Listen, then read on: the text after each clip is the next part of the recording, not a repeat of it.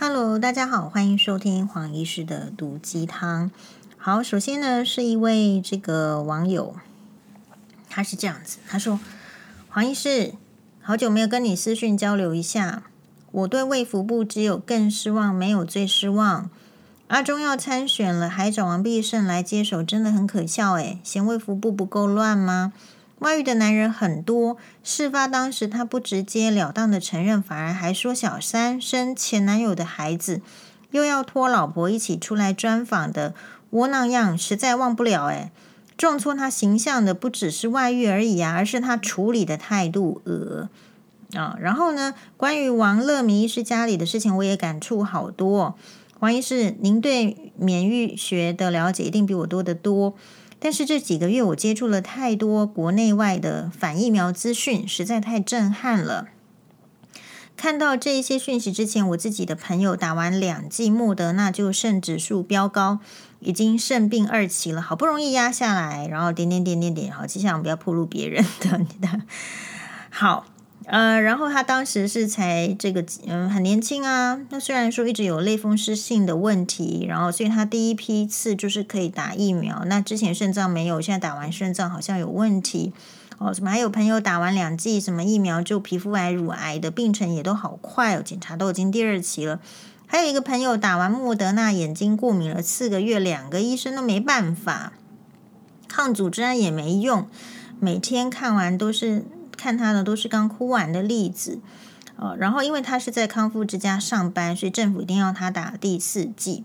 卫福部宣称这只是少数的案例，并没有啊。我身边打完月经乱掉、不明出血的好几个，好，呃，尤其是先看到朋友病了，才看到这一些反疫苗的资讯，实在呃太让我震撼了，太迟了。好，对卫福部实在失望，完全忽略这些声音。国外反疫苗的声音这么多，欧盟都承认 Novavax 会导致免疫就是过敏的反应，现在还催国民去打针哦。总之，他的结论是不会让他的小孩去打实验针剂的。好，最爱毒鸡汤的汤友，诶，很感谢我们这位汤友，原来我们这个毒鸡汤的收听的这个朋友们叫做汤友。好，各位汤友好，我是黄医师。好，毒鸡汤的汤友，感谢呢。喂，我觉得这个这个称呼啊蛮可爱的。那首先是这样子啦，对于听到你周边的人的这个生病的状态呢，诶，我真的觉得也是蛮蛮遗憾的。但是就是如果你有听过我们前一集的话，我觉得，嗯，真的是月有阴晴圆缺，人有旦夕祸福，但是。有时候呢，这个成因是不是只能够单一的导致这个疫苗？好，这个事情我觉得也蛮值得思考。就像大家知道吗？其实干眼症是 multi-factor，就是它是一个多重因子，就是很多因素都有可能造成干眼症。比如说什么呢？泪水、泪腺的分泌太少了，泪水太少了。好，或者是你的这个负责。泪膜上面的油脂的成分的眼瞼板的分泌阻塞了，甚至长一些，比如说比较有一些菌的这种感染，导致你的这个分泌都不好了，油脂的分泌不好，或者说你的用眼过度，或比或者说有时候是职业的关系，比如说你是一个工程师，好，或者是你是一个厨师，就是你比较可能高度的用眼都没有眨，没有休息，或者是你就是处在一个很燥热的灶咖里面，然后一直要。要要工作嘛，要煮饭呐、或者是你要烘焙。那事实上，这一些呃，或者是说像空姐，呃，这个职业族群也蛮常干眼症的，因为机舱非常的干燥，所以空姐做这个近视雷射手术的比例相当的高，是因为他们完全很难在上面戴隐形眼镜，在飞机上戴隐形眼镜，是因为飞机的机舱非常的干。那如果它又是长途的话，其实是很难的，一直戴这个隐形眼镜呢。好，所以像隐形眼镜族群本身也是很容易，就是变成是干眼。所以我的意思是说，我完全可以理解这个汤友在说什么。可是我会觉得，就是很感谢你称赞这个黄医师的免疫学啦，其实也没有那么好。但我的意思是说，我们可能不要从那么高深的这个学问说起，我们可能就是从一般的逻辑说起。那我觉得我可以很理解这个汤友，就是因为我觉得黄律师好像也是这种人，这种人没有贬义的意思，而是大家要知道的是，我们的生活中就会对某一些呃想法有比较特殊的这种看法衍生出来。嗯、呃，跟您报告，我也有看到一些反疫苗的文章，或者是甚至影片，可是那些都没有办法撼动我。可是那些有可能可以就是撼动你吧，啊，或者是撼动黄黄律师也有可能。首先是这样子了，面对新型的疾病的话，我们的研究是非常的短啊，然后非常的急迫，所以这个研究这个针剂里面是不是有副作用？好，这个没有一个这个我觉得很短的实验的结果跟很长的实验结果是不是一致？这个当然就也不一定。好，但是就是说，问题是说，如果你不打的话，那有没有办法去承担就是得到的后果？其实你就是赌嘛。好，是赌什么呢？是赌一个重症。好，重症什么叫做重症？重症就是极度的肺炎，就是一直喘啊，马上去插管啊，还不一定救得回来，整个肺部都整个都塌掉了，白掉了。好，插管了，然后在隔离的地方。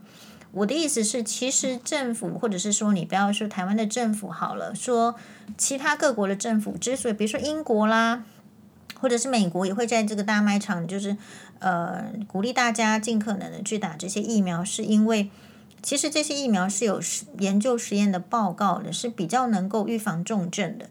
它可能没有办法真的预防说你不要感染。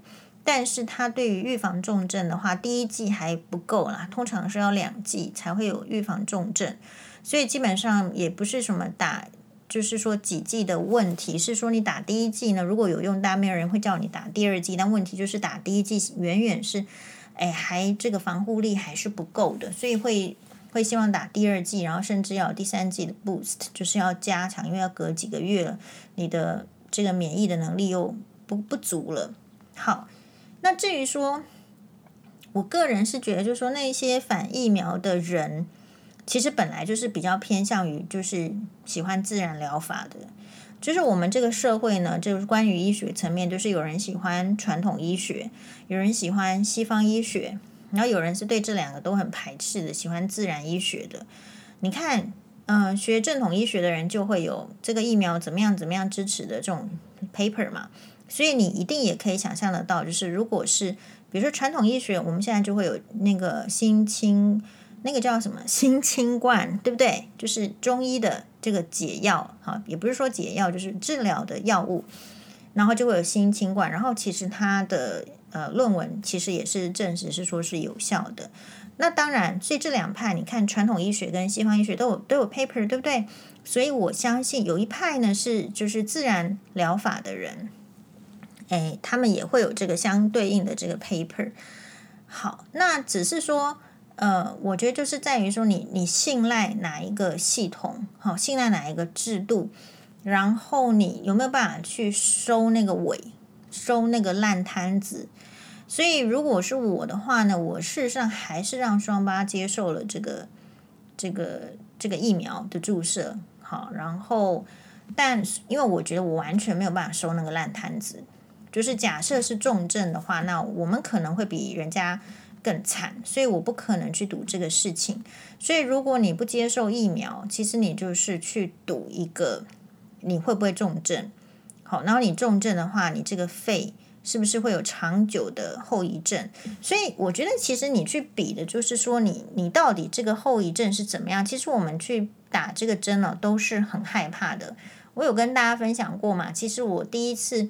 我自己的话是 AZ，我也是很拖啦，我算是那个医护人员最后一批了，所以我还真的是用到了这个日本来的疫苗嘛，我算是医护人员最后一批。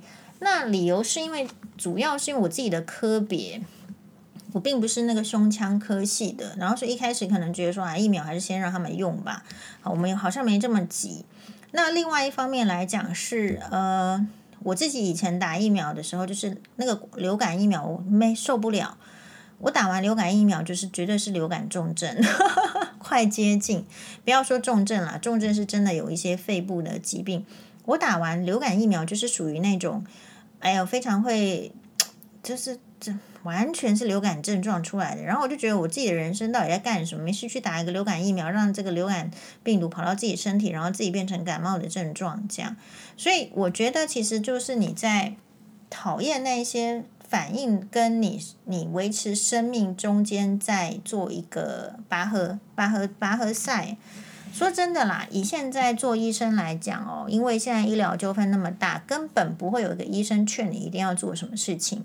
理由是他不会为你的生命担任何的责任跟建议。好，但是我可以跟您报告的是说，我的呃，就是医生朋友，我们的学妹，我们的学长，然后还有就是我自己很就是信赖的，哎，高雄大举为重女士呢，其实。大家都是支持打疫苗的，好，那所以有时候是，比如说我们自己觉得呃有怀疑，然后信心不够，还真的跟你周遭的人做了什么处置，还是有点关系。好，所以这一点上面来讲的话，那因为你是我们很重要的汤友，好，感谢，所以黄医师也跟你诶分享。重点是说，你能不能去？你知道重症是什么意思吗？好，重症如果插管，然后肺。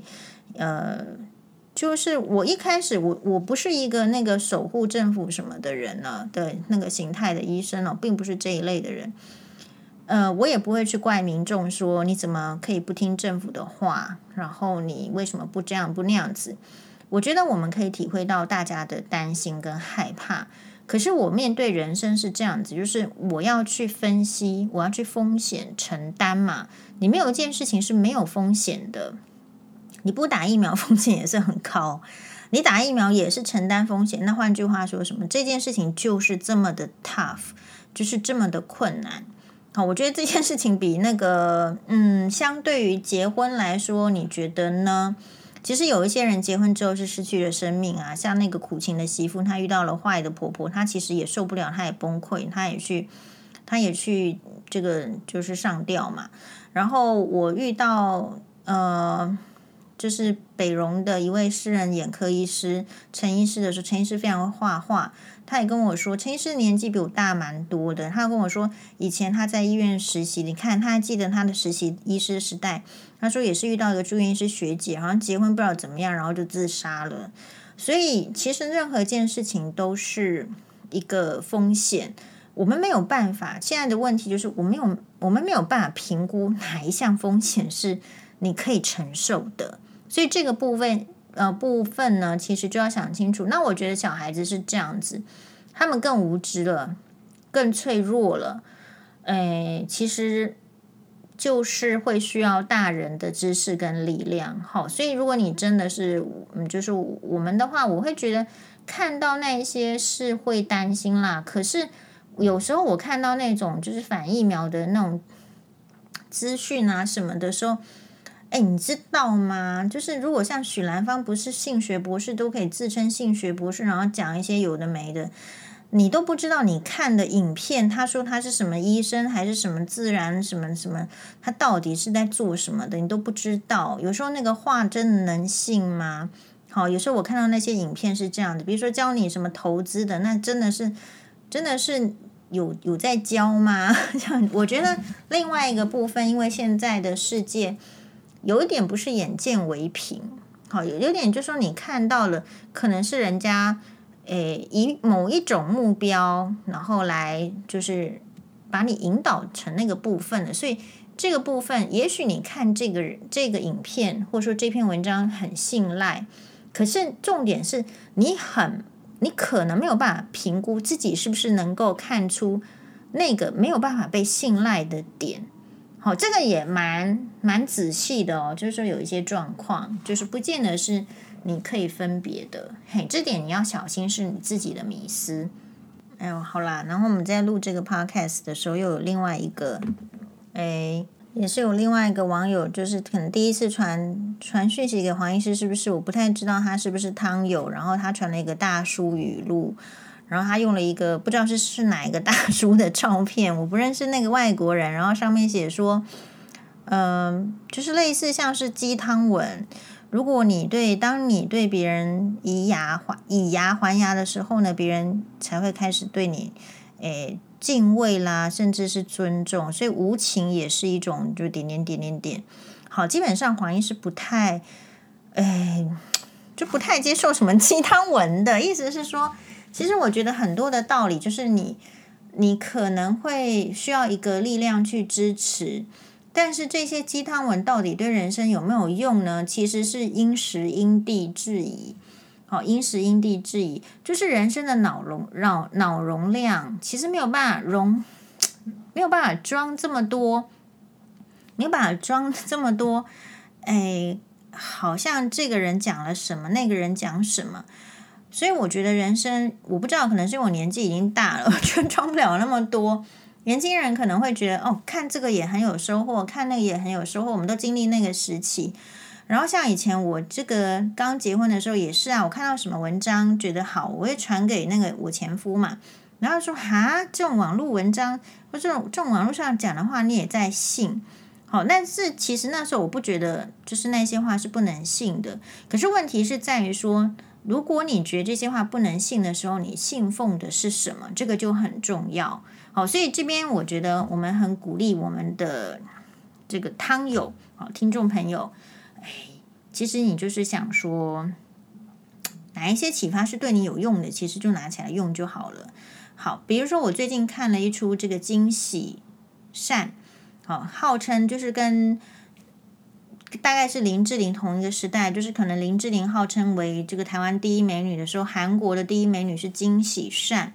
她现在的年纪是四十四岁，然后她的最新的在我不知道是不是最新，但是确实是最近在 Netflix 上试出的一出连续剧，叫做《Remarriage and》，我不知道，反正就是讲再婚迷思，还是我有点忘记这个片名，它只有八集，然后我觉得很好看，然后我就推荐给黄律师看，然后他就说好看在哪里？他看的第一集好像不觉得好看。好，所以每一个人的那个看法是不一样。那我为什么觉得他好看是？是因为他讲的是一个人，一个女生，好，她在婚姻中很努力，她在婚姻中完全是就是 devoted herself。好，这黄医师稍微炫一下英文，因为这句 devoted herself 这种这种英文哦，在英文作文里面非常重要。大概有这句话的话，就会有这个词的话，分数就高了起来。Devoted 就是奉付出，然后奉献他的这个人生主要的精华时段。到这个婚姻的时候呢，这个他的有一个小孩，小孩是女孩也很好。然后她的老公呢，被这个他们公同样公司里面的一个身份是律师，可是其实是他们呃戏剧里面韩国重要的议员也会去选总统的那样子的议员的私生女，然后。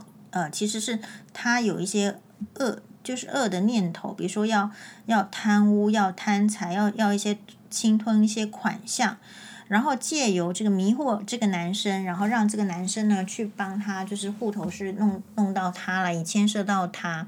后来这个男生呢，就是他这个金喜善在剧中的老公呢，被搞到就是崩溃，因为因为开始要被调查，而这个女生。把所有的错都推到这个金喜善的老公身上，然后他，然后呢，人家说没有啊，是因为我们有一个小三的关系。这个女生说没有啊，我们不是小三的关系，你是，我是，你是来呃强奸我的，我你是才是一个罪犯。好，然后呢，他这个男生完全没有办法去遭受人家这样的指控，所以我的意思是，男生，如果你要去外遇的话。我们为什么说不要去外遇？是因为你不知道你会遇到哪一种女生。其实说穿了也是一样，女生去外遇也是一样。你就说你不知道会遇到哪一种男生，你可能会觉得说外遇的对象是完全是全然的挚爱，是真爱，你们两个是真爱，一定会有一些真爱相左的一些情景。但是那个是不是真爱呢？后面是不是带着一些企图呢？比如说，我就是觉得像呃，许兰芳的企图其实是她就是三十八岁了，她就是要找一个有钱人来做老公了。不管这个呃，她看中的这个人是不是已经有老婆了，她就是要抢过来，因为她她不绝对不会去抢路边的流浪汉，她就是要去抢条件好的男生。她在我的眼里，她就是这样的女生而已。好，所以博士头前也不会为他增色什么。因为我看到的就是这样。好，那所以为什么我们会说你不要去淌这个浑水？是说你你如果可以结，你对婚姻不满，你就结束你的婚姻。但是问题就是，男人就是，也许女人也就是男女会去那个外遇的，就是他没有到下一个可以让他离开这个婚姻的那个那个牵引的时候，他并不真的会下定决心要做什么事情。那像这个男主角呢，是不是男主角？就是诶，金喜善老公这个角色，就是他真的以为他找到挚爱，回家跟老婆谈离婚。可是那个事情曝光之后，人家跟他撇清关系，他才发觉他受骗，然后他没有办法经得起那个小三对他人格上的抹黑跟侮辱。人家就是说他是性侵啦，你就是来性侵我，你有人敢说我就说你性侵啊。好，就是这样子，他受到是这样的折磨。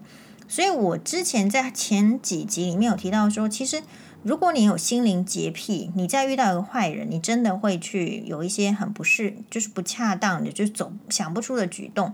比如说很久之前啊，大概是一年前呢，还是两年前呢，也是有一个所谓的市立医院的台北，是不是不是很确定的女医师，然后呢说什么就报她。呃，她的那个前男朋友、前未婚夫就去网络上爆她什么？呃，在在巴黎街头拥吻小开，然后后来情定小开，就是把他说的，就是像水性杨花，还说他去这个酒家什么，就是下海兼差什么的，这完全蛮蛮难以想象。其实女医生哪有时间去下海兼差的？不吸干的不不困啊，不要那个给领救了哈，然后。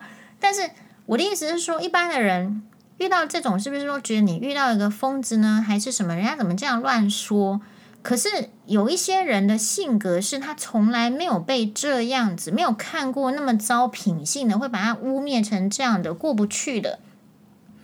那真的是在法院的诉讼过程中，就是听到他自杀，而且是死掉的。这个新闻，然后后来这个这个男生去讲去网络讲这些的，人家才给他重判，然后他才去监狱服刑，然后他才那边讲说什么有为了要脱罪，才会讲说他不是故意的。所以我的意思是说，其实你会说什么小三或者什么个人感情不应该是我们过问的，或者说不应该是我们关注的，是因为。你觉得这些糟糕的事情不会发生在你头上，所以你没有办法去对别人发生这种事情想要关心或是怎么样啦。其实说穿了就是就是命比较好的人啊，或者是比较没有道德的人嘛，他就觉得你都不要管了，让我们自己就一团乱，这样不是挺好的吗？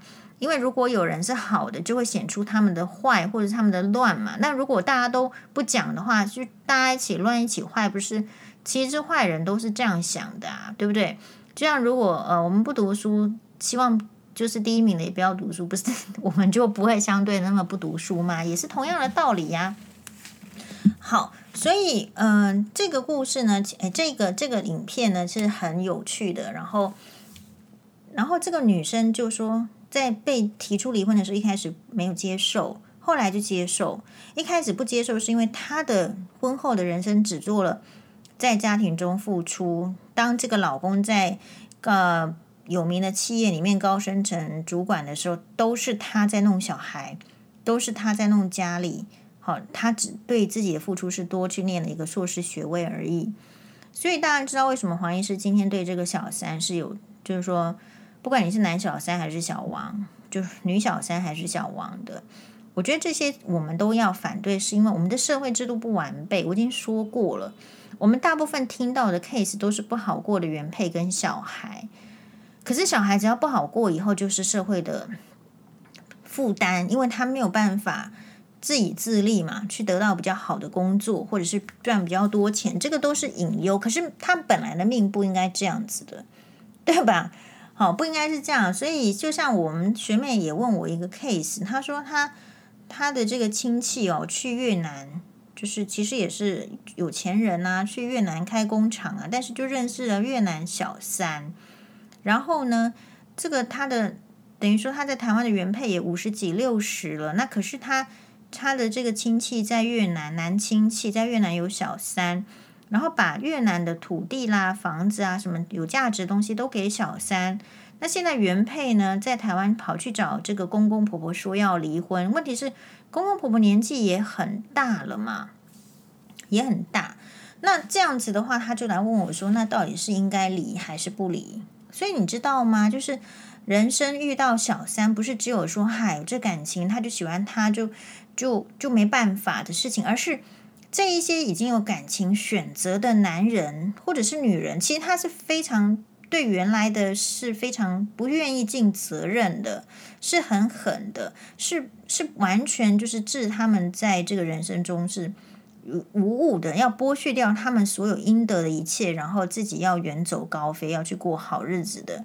所以，如果我们赞同这样子的话，我们的社会要怎么样去对那些勤勤恳恳在家里面照顾小孩、照顾家庭、照顾公婆？所以黄医师会叫大家不要太照顾婆婆，不是吗？你至少还还止损一点，对吧？可是问题是，可能有一些女生她是很传统的，她她从来没认识黄医师，她的妈妈就跟她说：“哎，你要。”好好的照顾家庭，要以夫家为重，然后什么要以丈夫为天。结果后来老公有了这个才情，赚到了钱，其实都是去养小三呐、对吧？好，所以嗯，我我再继续回来讲这出剧的话，就是他后来就演，哎，我这样是不是剧透呢？还是大家去自己去看好了？好，因为黄医师要减肥嘛，然后就看觉得看金喜善也不错，人家就是好像没有什么变老，然后身材也维持得很好。但另外一方面说，我就觉得其实金喜善也没有没有漂亮到要说成是韩国的第一美女吧，还是韩国的整形术就是越来越厉害了。所以我后来觉得是这样。其实，在我这个眼中呢，其实林志玲也不是台湾第一美女啊。可是媒体给她的称号就是这样，所以媒体给金喜善的称号就是这样。所以有时候那个媒体对某一些明星或是政治人物是有一个加分、推波助澜的作用。难道这一些得利者他不应该用好的呃作为社会的模范代表来回馈给回馈给大家吗？不用吗？诶，林志玲可是在中国一个一档节目，他后来有发生一些纠纷，然后好像一集节目就是。很多钱的这样子的人嘛，所以我们难道不能对这些就是比较得到利益者好，然后希望他能够做一个表率吗？还是说我们都愿意这一些得到利益者的人是在那边乱搞男女关系，然后教这个我们下一代说没有关系哦，你就跟我一样乱搞，你照样会有好的。那全部的人都通通通出来乱搞了呀？我个人是觉得啦，就是当然这个感情喜欢谁是喜欢谁是。私事，可是你完全可以学像西方人一样啊！我们现在又没有说很反对离婚，我们基本上呃经过大家一起的这个理解跟支持之后，我们不太会给这个离婚的人再贴那么多标签了嘛。所以你就好好处理你跟原来的呃原配的感情，该付出的，该小孩子要该管该顾的。所以黄医师觉得可恶的就是这一些男生哦，他可能就是。他存心的是要苦自己的原配跟小孩，然后要让小三高兴的，那我就觉得不可以。但反过来说，我们当然也有听到，就是说为了跟小三在一起，就是诶净身出户的，那他就是找到有能力的小三，他也愿意做这样的选择，小三也不计较金钱，那我就觉得 OK 呀。那另外还有什么？所以我们前前一集是这一周的政治分享，那我们这一集呢，就是。哎，这一周的戏剧心得分享，我有看到那个什么陆剧交流网里面哦，其实我好像没有加入啊，但是它就会跳出来，是不是因为我有朋友会去那边按赞，然后就会跳出来，就会有人大，我就发现那个提问都很好笑。这个好笑不是贬义的意思，就是类似像可爱啦、好笑。比如说会有什么问题呢？就是说。嗯，到底《梦华录》跟《且试天下》如果只能选一部的时候，要看哪一部呢？好，我看下面的全部都是《且试天下》。然后我问这个高雄大举为重女士，高雄大举为重女士说啊，就是两部都看啊，没有悬念。好，然后另外一个问题是，比如说啊，在《三生三世十里桃花》看完之后，就一直深陷在那个情节走不出来。呃，请问大家会有什么？就是在推荐什么剧吗？或者是说甜宠剧，你有什么什么在推荐什么剧吗？好，然后我觉得能够追剧啊，或者是能够讨论减肥的女生或者是男生，其实都是幸福的。所以我并不会，你知道，像有一些人好像高高在上，觉得人家讨论八卦，或者是讨论什么戏剧啊、什么追剧，就说人家没水准、层次低什么的。没有，我觉得会讨论、会有心思讨论这一些，或者是漂亮啦、打扮啦，我觉得就是他处在一个还不错的状态。所以大家不要老觉得自己很衰。如果你还能讨论戏剧，还能讨论美丑，其实某种程度来说，你其实是相对。还不错的，很很幸福的。真正那个遇到很烦恼的人，他他没有办法去看剧的。就像黄医师在以前那个辛巴巴刚出生的时候，因为就遇到很艰难的情形，说实在，我们没有在看剧的，根本不会有那个心思要要追什么剧，追得下去，每天都要想说要怎么样弄，要怎么样辛苦的去有没有办法做到更好，根本不会去看剧。好，所以呃，每一个人生的时段，老天爷给你的时间是一样的，然后你能够享受的东西是不一样的。好，今天能够在那边烦恼，或者是 我觉得有个网友很可爱，在哇哇哇下面留言说，黄医师好像跟他一样变胖了。其实我对于我变胖不变胖，我其实是就是如果能减当然是很好，但如果不能减呢，那我也随 缘。好，就是。没有办法，因为，诶，你一定会有些事生活事务上的 priority。如果是黄律师的话，他就会把减肥放在第一个 first priority。但黄医师就不是过那样子生活的人，所以我就很自然的不太会是把呃这个放在第一个。好，如果我说我能够运动，然后有一些体力，那我之前有解释过，我们就是有一段时间我们是没有那个心情运动，那就不运动啊。所以，如果你有心情，你有时间，那么你就一定是运动，然后看看剧，这些都是很好的事情。好，那么这一集呢，就是一样的，就是没有什么给大家，这有什么什么？好，我们来看一下李叔同，请听大师李叔同的，要给对方留有余地。经典格言：穷寇不可追也。钝辞不可攻也。好，那黄医师来纠正一下自己。俗话说：“赶狗入穷巷，不得不咬人。”但是对溃逃者，是不是不可以穷追猛赶，至至于死地而后生呢？对此，个人的看法不同，也是一个颇有争议的话题。不过，对于钝辞不可攻，这个倒是没有争议的，因为当对方理屈词穷而避开正题推说应付的话，你若是认真。那等于是撕了对方的面皮，给人留有余地，等于给自己留有余地。凡事不可不认真，但是也不必太认真。对朋友太认真，等于不给人面子，也会祸及自己。因此，我们的态度应该是该认真时才认真。好，所以我先声明哦，我对于没有道德的人一点都不 想认真，所以大家不用穷追猛猛打哈。但是我们的态度就是这样。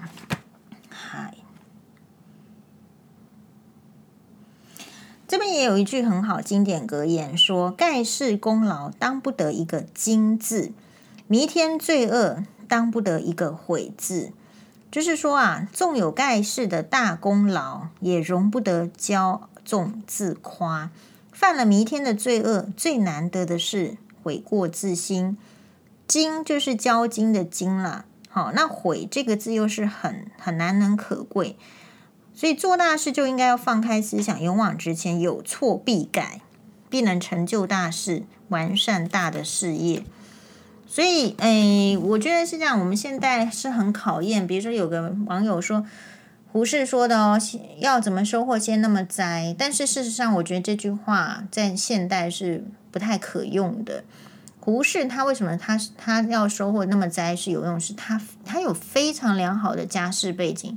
基本上，他爸爸以前是当官的，是嗯清朝末年的官，然后甚至呢也有到这个台湾来做什么的，所以他在两岁的时候就跟着妈妈有来过，来到这个台湾，然后又去怎么样怎么样。好，那重点是，所以他本来就是一个基础背景的人，他怎么收怎么努力，一定会有收获的，就怕他不努力。但是对于其他族群的人，有时候，呃。就是如果背景上比较差了，比如说像黄医师的话，你说努力有什么用吗？这个也实在是一个 good question。我们只能说你喜不喜欢努力。然后努力有时候是只是问自己有没有尽力，比如说我也可以不要尽力作为一个有道德的人，或者是怎么样的人，也可以不要那么尽力嘛。那重点是我们是不是可以选择？那我们选择想要做怎么样的人生，大概是只是这样子而已。就是每一个人的人生，你不想要那么累，你就不会想要选择成为有道德的人。好，那道德这个事情也是很难讲的，我觉得都没有一定的定论，所以并不是说讲道德就容易曲高和寡哦，不是，而是在你追求那个道德的时候，你是不是可以看到别人的困境？这样子的话，大家比较能够呃接受你讲一些就是要求哈，所以我常常也是会要求辛巴欧巴，但是我也常常会看到辛巴欧巴的困境。好，那我觉得人生困境是很常见的嘛。那我跟大家报告一下，我最近给他们看，又又来一个卡通了，就是诶《汤姆历险记》。我不知道现在卡通是怎么样，就是呃，当然小叮当有小叮当的这个教育意义哈。然后我自己觉得像《汤姆历险记》很有教育意义，里面的老师一直打汤姆的屁股，然后汤姆一直调皮，一直调皮，然后他跟他的同学。好，我觉得以前的卡通或者是老的卡通呢，它其实比较会强调一些价值观。这个我在现代的卡通里面好像看不到。也许是现代年轻人所做的这个卡通，它本来就没有要强调价值观。所以有那个网友问我，就是他可能也是跟前夫啊，或者什么有些诉讼，或是怎么样。然后其实小孩子会怎么样受到影响？我说。我不，我绝对是没有要去影响双八什么的。我只是告诉他，就是他可能会需要知道，说有勇气说出自己看到的，或者是自己感受到的。